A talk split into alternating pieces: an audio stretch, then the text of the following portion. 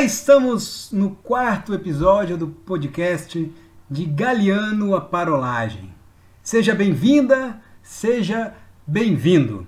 Eduardo Galeano é o autor homenageado e que fundamenta esse podcast onde, a partir de um trecho de sua obra, batemos um papo a respeito do tema apresentado pelo autor. Digo, batemos um papo porque não faço isso sozinho. A conversa rola na telecompanhia de Lenine Silva, um amigão que reside em Florianópolis e que alimenta a tagarelice por aqui comigo, Eduardo Silva. Sobre o texto de hoje, assim como os demais textos desta temporada, ele integra a obra Futebol ao Sol e à Sombra. Vale lembrar que Eduardo Galeano transita entre gêneros Ora escreve como narração, ora como ensaio, ora como crônica, sempre com talento e precisão. A coletânea Futebol ao Sol e à Sombra reúne textos dessa variedade de escrita e oferece a síntese que o autor faz da realidade, no caso, da realidade futebolística. Sigamos então com o episódio. Fiquem com a leitura de Ópio dos Povos, e logo após a parolagem.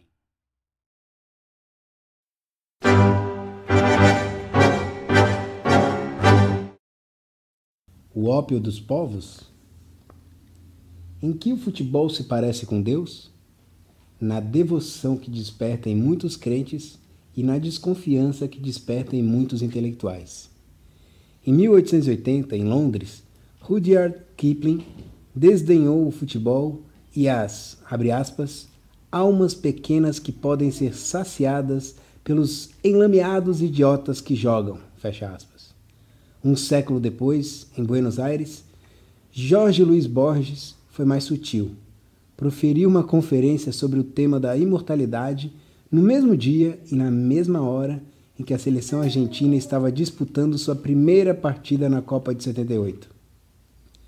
O desprezo de muitos intelectuais conservadores se baseia na certeza de que a idolatria da bola é a superstição que o povo merece. Possuída pelo futebol, a plebe pensa com os pés, como corresponde, e nesse gozo subalterno se realiza. O instinto animal se impõe à razão humana. A ignorância esmaga a cultura e assim a ralé tem o que quer. Por outro lado, Muitos intelectuais de esquerda desqualificam o futebol porque castra as massas e desvia sua energia revolucionária. Pão e circo, circo sem pão, hipnotizados pela bola, que exerce uma perversa fascinação, os operários atrofiam sua consciência e se deixam levar como um rebanho por seus inimigos de classe. Quando o futebol deixou de ser coisas de ingleses e de ricos, no Rio da Prata nasceram os primeiros clubes populares, organizados nas oficinas das estradas de ferro e nos estaleiros dos portos. Naquela época, alguns dirigentes anarquistas e socialistas denunciaram esta maquinação da burguesia destinada a evitar as greves e mascarar as contradições sociais. A difusão do futebol no mundo era o resultado de uma manobra imperialista para manter os povos reduzidos a idade infantil, para sempre. No entanto, o time argentino júnior nasceu chamando-se Clube Mártires de Chicago, em homenagem aos operários anarquistas enforcados num 1 de maio, e foi um 1 de maio o dia escolhido para fundar o Clube Chacarita, batizado numa biblioteca anarquista de Buenos Aires. Naqueles primeiros anos do século, não faltaram intelectuais de esquerda que celebraram o futebol em vez de repudiá-lo como anestesia da consciência. Entre eles, o marxista italiano Antonio Gramsci, que elogiou, aspas, este reino da lealdade humana exercida ao ar livre. Fecha aspas.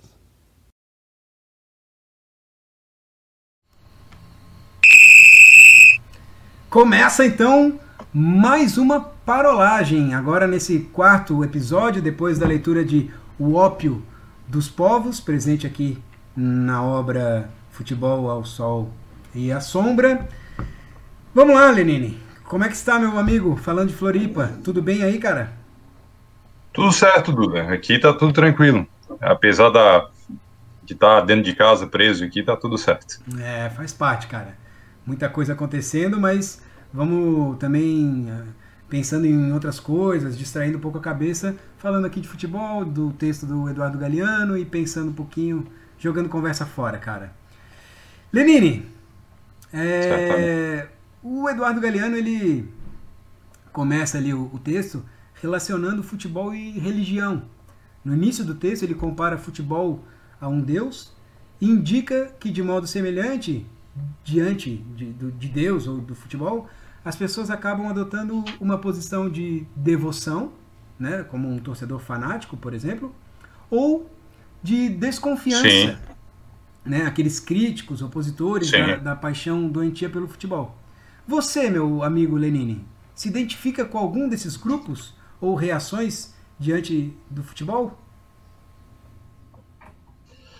É, eu não sou um fanático, assim, não sou aquele cara que assiste todos os jogos, tá, tá sempre no estádio, eu não sou, é, eu não sou esse torcedor. Mas como tu fez o paralelo entre religião e religião, Deus, Jesus, é o futebol, eu vou, eu vou, vou nessa mesma linha. Jesus, Deus, é, fazem algum mal para a sociedade? Não. Será que o futebol faria? Amar um clube é, seguir ele, sendo que você não maltrate ninguém, não faça nada de errado, tem algum problema nisso?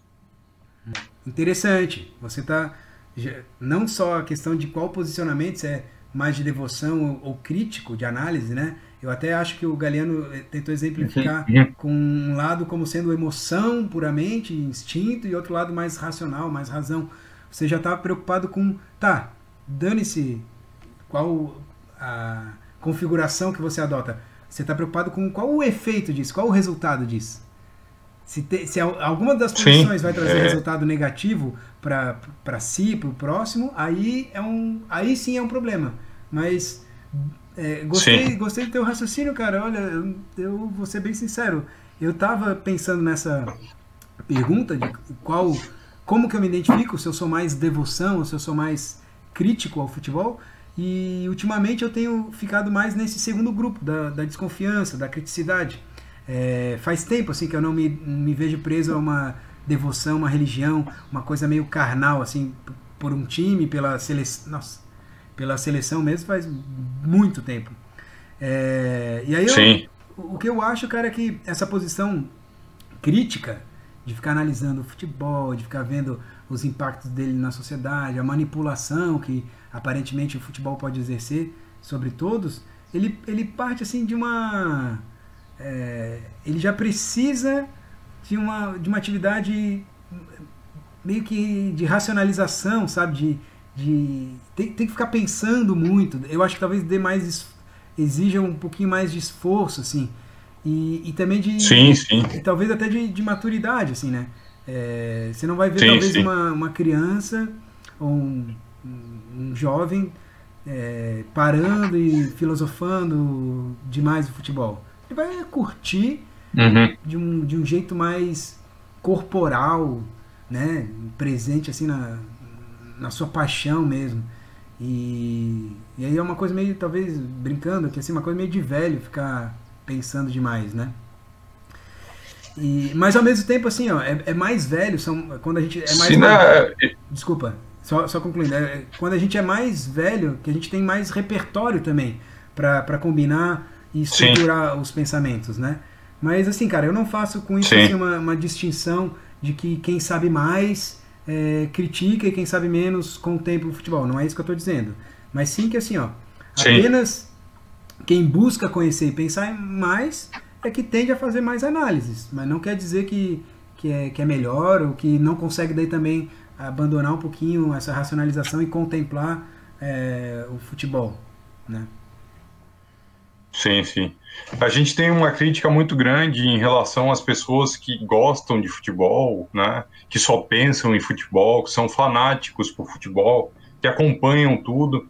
porque a gente sempre bota na cabeça que se ele está é, gastando o tempo dele com aquilo, ele podia estar tá fazendo outra coisa, né? Uhum. Eu acho que o julgamento vem em cima disso, né?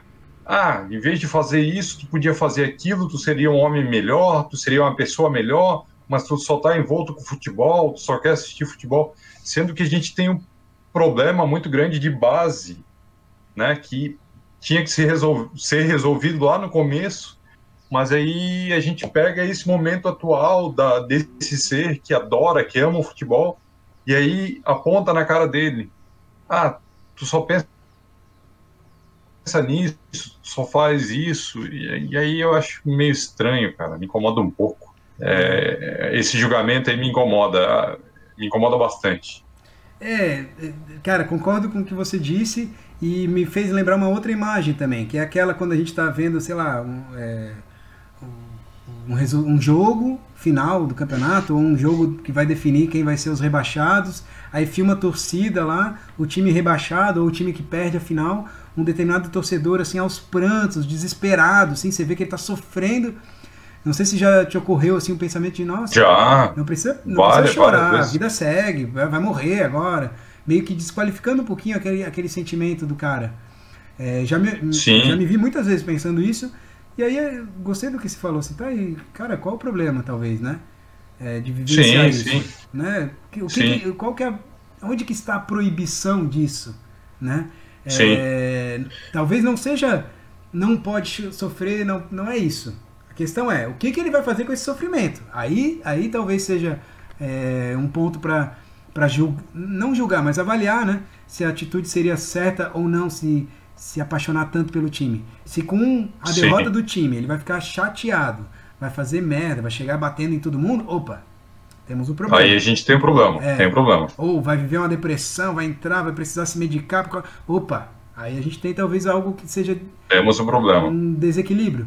Mas cara, o cara ficou chateado, vai para casa, vai dormir de cabeça quente, mas daí no dia seguinte acorda, se recupera, trata como se fosse um, uma espécie de luto e segue a vida. Sim. Cara, Sim. Faz, parte, né? Uhum. É, uma vez eu vi um comentarista e ele falou sobre um. Acho que era um, um senhor que era porteiro do prédio que ele trabalhava. E o cara tinha. Não sei se ele tinha pedido as contas ou ele estava para se aposentar. E ele pegou o dinheiro dele de rescisão e comprou uma passagem para ver o Corinthians no Mundial. Foi no Japão, né? Japão. É, e aí o cara questionou ele assim, tipo, ah, ficou numa pira assim de porra, o cara vai gastar todo o dinheiro de uma vida para fazer um negócio desse. E aí depois ele começou a pensar e, pô, ele vai conhecer um novo país, ele vai atrás do time que ele ama, ele é apaixonado por aquele clube. Qual é o problema nisso, né, cara? É. Imagina, é, é uma experiência. É a felicidade dele. É, e é uma experiência que pode exatamente impulsionar a vida dele, a, a plenitude da vida dele, é, e passar a amar mais quem está ao seu lado, por causa. vai compartilhar uma determinada alegria, e no caso ele sendo corintiano, deve ter né? Se não infartou, o cara tá vivendo alegria até hoje, né? Sim, sim. Teve a felicidade de ir até lá e ver o clube ser campeão. Exatamente. Ruim seria se fosse o contrário, né? É. Mas, Mas ainda assim, né? É, é, ainda assim não, não, sim, não dá sim. pra cravar que seria ruim. É, não, é, é, é, muito válido, é muito válido. Só que a gente, a gente sempre bota isso é, julgando, numa crítica muito forte, né? É. A gente nunca julga uma mulher que tem muito dinheiro e compra uma bolsa muito cara. Mas a gente julga aquele cara que pega 100 reais, tira do bolso dele e vai comprar um ingresso para ver um jogo. Ah, mas a mulher tem muito dinheiro, ele não tem. Ou aquele homem tem um dinheiro para comprar um carro importado, caro, e esse aqui, ah, não tem muito, vai faltar para o final do mês. Mas é a alegria dele. Para ele é importante. Ele vai lá, pega os 100 reais e vai ver o jogo dele. Uhum. Que é caro para pra cacete já. É. Já foi um esporte de pessoas simples é, e, e, que hoje não é mais, né? É. É, é, exatamente. É assim, ó, a gente não julga, vírgula, né? A gente julga o tempo todo. Infelizmente, a gente não aprendeu é, essa lição. No final a gente julga todo mundo, né? o tempo todo, infelizmente. Mas quem sabe a gente melhora. É, acabei um dia, de julgar aqui, né? É, quem sabe a gente melhora um dia. Ô, ô é, sim. Vou puxar um pouquinho algumas coisas do texto aqui, cara, que eu acho que são legais. Assim, ó, só vamos deixar marcado aqui essa leitura. É... Bom, o, o Galeano ele tá, tá provocando, tá fazendo a gente pensar o quanto que o futebol não acaba sendo uma, uma ferramenta de manipulação das massas, de, uh, de anestesia da, da força da, da população mais ou menos aquela política de pão e circo, né? Você oferece o pão, o circo e tá tudo dominado, tá tudo tranquilo. E aí ele faz uhum. uma, ele discorre, ele, ele fala, separa ali um, um, grupo mais conservador que, que desqualifica realmente a, a grande massa, a população, trata como sendo ignorantes e, e para esses ignorantes o futebol é, sacia uma, uma parte do instinto que essas pessoas teriam, né? Então é isso. Tem um outro pessoal que o Galeano aponta como sendo os intelectuais de esquerda, que é, veem uh, o futebol com um, um artifício para acabar anestesiando a força revolucionária que as massas teriam. Enfim, ele discorre um pouquinho sobre isso no texto, mas queria destacar aqui uma outra coisinha para a gente bater o papo. Ó. É, contra a ideia de que o futebol. Ah, tá. É, é, contra, contrário, né? A ideia de que o futebol nasceu e foi difundido para a dominação do povo o Galeano lembra também que o próprio povo se apropriou do esporte. Então, ao invés de a gente só ficar falando que ah, o futebol é usado para dominar o povo, o futebol domina o povo, o futebol anestesia o povo, vamos lembrar que o povo também se apropria disso e cria a sua cultura, a sua experiência do futebol. E aí ele exemplifica com a criação de clubes que nasceram das massas, como é o caso do Argentino Júnior, que ele citou Sim. no texto. Né? O Galeano ele destaca que mesmo os mais críticos preocupados com as dinâmicas sociais, também, em algum momento, analisam outras dimensões do jogo, do fenômeno futebol. Eles passam a falar de aspectos históricos, simbólicos, mas também de elementos místicos, superstição. Falam, aí a gente pode entrar até nas análises técnicas, táticas das jogadas, das performances, dos jogadores, das transações. Ou seja, é, é um fenômeno que tem análises múltiplas, são múltiplas facetas e que demonstra que o futebol, aqui eu vou parodiar o, o título de um outro podcast, é muito mais do que futebol. Né? Ele é muito maior do que simplesmente uma modalidade esportiva. Ele é, ele é uma experiência social. Ele tem, tem muitos aspectos. Então, falar Sim. que domina só o povo, ok, deve ter essa, essa perspectiva e é possível de fazer ótimas reflexões e críticas, mas é muito mais do que isso, cara. É a experiência, é a, é, é, o sentimento de cada um que está ali presente, é, é, a economia girando, é, é, é a exploração, é, violência, violência de gênero, Sim. violência racial, violência de tudo quanto é Sim. forma, infelizmente, ainda. Mas, cara, é, cultura, é alegria, é música, é canto, é ritmo, é, esporte, é vida, é futebol. Sim, sim.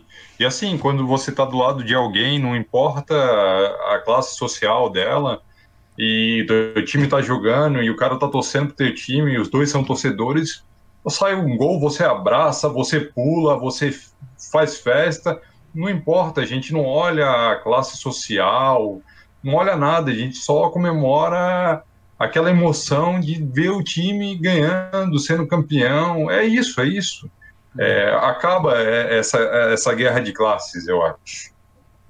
Ou começa também.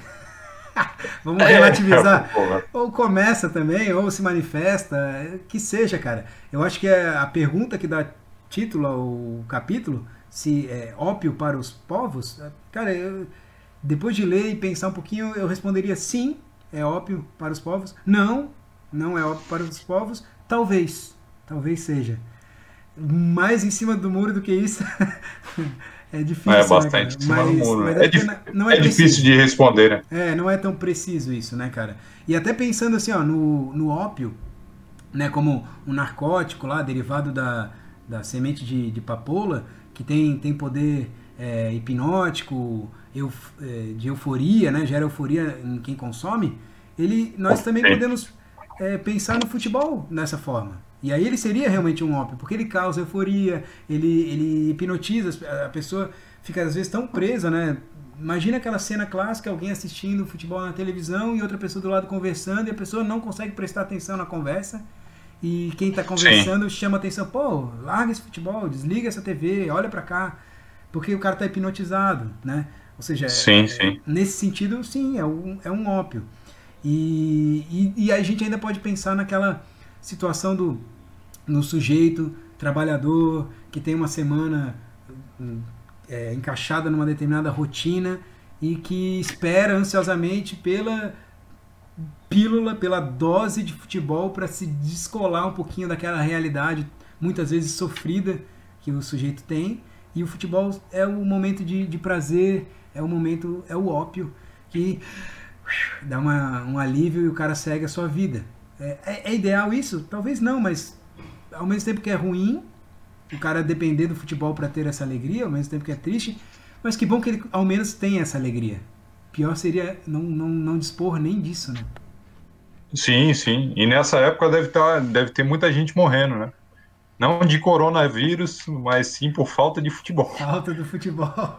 falta de futebol. A galera deve estar tá muito desesperado. Quem é, quem é viciado, quem, quem quem tem essa, esse fanatismo deve estar muito doido dentro de casa, porque, é. É. porque não tem mais futebol.